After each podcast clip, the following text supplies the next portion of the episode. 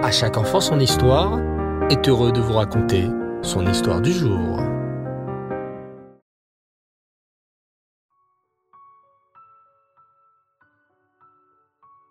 Bonsoir les enfants et Reftov. J'espère que vous allez bien. Baou Hachem. Ce soir, je voudrais vous raconter la suite de l'époque des rois d'Israël. Comme vous avez dû le remarquer les enfants, chaque époque a eu son chef, son dirigeant, son roi. De la même manière qu'on n'a jamais vu un troupeau qui n'ait pas de berger pour veiller sur lui, il n'y a jamais eu de génération sans chef. Hachem donne toujours au peuple juif un chef, un tzaddik, pour les guider et pour les diriger. Lorsque les juifs sortirent d'Égypte, et durant les quarante ans dans le désert, c'est Moshe Rabbeinu qui fut leur guide. Puis, lorsque Moshe Rabbeinu a quitté ce monde, c'est Yehoshua Binoun, son élève, qui fut le guide des béné Israël et qui les aida à s'installer en Eretz Israël. Ensuite, après Yehoshua Binoun, ce furent les Shoftim, les juges, qui guidèrent les Juifs. Pas tous les Shoftim en même temps, bien sûr. Il y a eu Othniel ben Kenaz, puis Shimshon, Dvora, le prophète Shmuel, et au temps du prophète Shmuel, les Juifs voulurent avoir un roi comme tous les autres peuples. C'est ainsi que la lignée des rois commença. Il y a eu le roi Shaoul, puis le roi David, et le roi Shlomo. Sachez les enfants, qu'un roi dirige le peuple juif, mais que lui-même n'est pas le seul chef. Oui, puisqu'il y a un roi au-dessus de lui. Et ce roi, c'est Hachem. Un roi, même s'il est très puissant et très fort, ne doit jamais oublier que même s'il est le roi, le seul véritable roi reste Hachem. Le problème, c'est qu'un roi, comme on va le voir dans notre histoire d'aujourd'hui, peut parfois oublier qu'il y a Hachem au-dessus de lui. Un roi est riche, il a un palais, des serviteurs qui le servent toute la journée. C'est le roi qui dirige tout le pays. Bien souvent, un roi peut devenir orgueilleux à cause de toutes ses richesses et cette puissance. C'est pour cela qu'Hachem a toujours fait attention à mettre des prophètes au temps des rois. Les prophètes sont les messagers d'Hachem. Chaque fois qu'Hachem voit un roi qui commence à s'éloigner du bon chemin, Hachem lui envoie un prophète pour lui transmettre un message. Chaque roi a eu son prophète. Ainsi, au temps du roi Shaoul, c'était Shmuel Anavi le prophète. Au temps du roi David, c'était le prophète Nathan, etc. Le problème, c'est que parfois les rois n'écoutent pas les prophètes. Mais ils écoutent leur Yetzerara, leur mauvais penchant. Et ça, c'est très grave. Car ne pas écouter un prophète, c'est comme si on n'écoutait pas Hachem, puisque le prophète est un messager d'Hachem lui-même.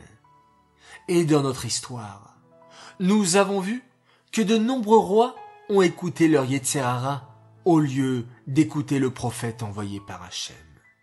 Ainsi, le roi Achav n'a pas écouté Navi et son fils, le roi Yehoram, n'a pas écouté non plus le prophète Elisha. Et nous arrivons maintenant au roi Yehou. Le roi Yehou est le nouveau roi qu'Hachem a choisi pour diriger le peuple juif. Le roi Yehou a reçu l'huile d'onction sur sa tête, et le prophète lui a bien rappelé Souviens-toi toujours d'Hachem, de sa Torah et de ses mitzvot. Et, au début, le roi Yehou va vraiment respecter Hachem. Lorsque le roi Yehou accède au trône, il se dit Tous les rois qui m'ont précédé ont mal fait.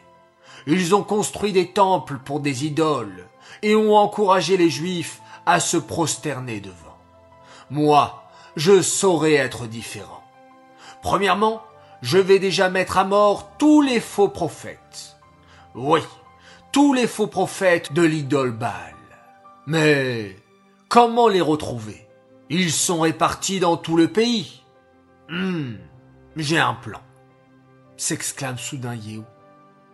Dès le lendemain, il annonce Avis à tous les prêtres des idoles. Je désire me prosterner devant des idoles, moi aussi. J'organise une grande fête au temple des idoles et j'ordonne à tous les prêtres idolâtres d'être présents pour cette fête. Bien sûr, le roi Yehou ne pensait pas un mot de ce qu'il disait. Il disait cela juste pour attirer les prophètes idolâtres dans un piège. Et le piège fonctionna à merveille. Tous les prêtres idolâtres accoururent au temple d'idoles. Dès qu'ils arrivèrent, le roi Yehou leur dit Vous êtes des gens très importants et très spéciaux.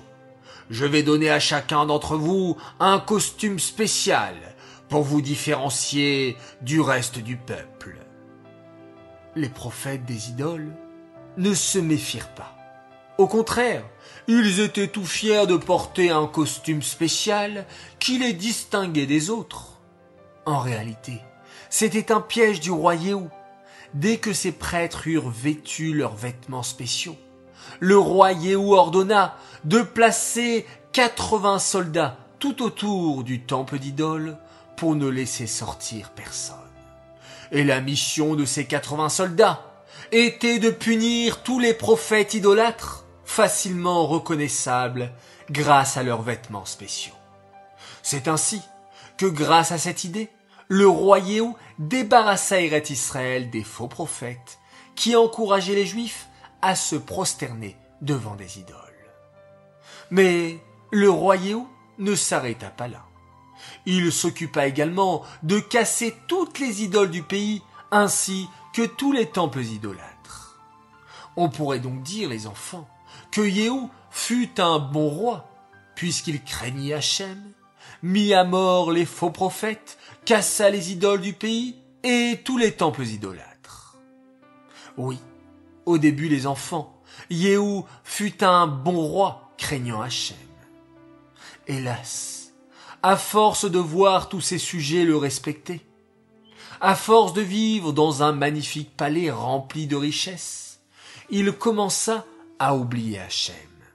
Il écouta son Yetzerara qui lui disait de profiter de la belle vie d'un roi, d'oublier la Torah et les mitzvot.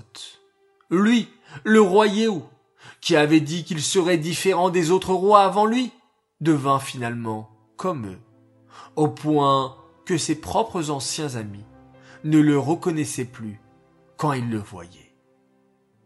On apprend de là, les enfants, qu'il ne faut jamais juger son ami tant qu'on n'est pas à sa place.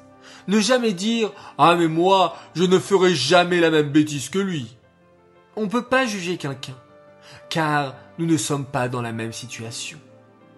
Prions plutôt Hachem chaque jour de nous aider à vaincre notre Yetzerara et n'écouter que notre Yetzeratov, comme nous le disons dans la Tefila. Ve'aher betoratecha, ve'dabek libenu bemizotecha, ve'yached levavenu, lehava ou lira et shemecha. Velo nevosh, velo nikalem, velo nikachel, Léolam Vaed. Voilà les enfants, ce nouvel épisode est terminé, j'espère qu'il vous a plu. Cette histoire est dédiée Lelou Nishmat, Shoshana Bat Yosef et Bloria Bat David, Aléana Shalom. J'aimerais souhaiter ce soir de grands Mazal Tov. Alors tout d'abord un immense Mazal Tov pour un garçon merveilleux. Il fête ses sept ans, il s'appelle Mouli le Bar. Mouli, que tu grandisses en étant toujours un chassid du rabbi, en étudiant bien la Torah et en faisant Avat Israël. On est très fiers de toi, de la part de tes parents, de tes frères et sœurs, Mendy, Mouchki, Bassi et Lévik. Et mon deuxième Azaltov pour une fille merveilleuse, et je cite, le message de tes petits frères et sœurs. Cher Simcha, notre grande sœur adorée. Tu nous fais écouter à chaque enfant son histoire tous les soirs, alors nous voulions te faire la surprise de te souhaiter un immense Mazal Tov. Nous t'aimons très très fort. Voilà les enfants, eh bien, que de beaux messages. Je vous dis Laila Tov, très très belle nuit. On se retrouve Bezrat Hashem demain et nous allons, une fois de plus, bien sûr, remercier Hachem pour cette belle journée et faire un magnifique schéma Israël.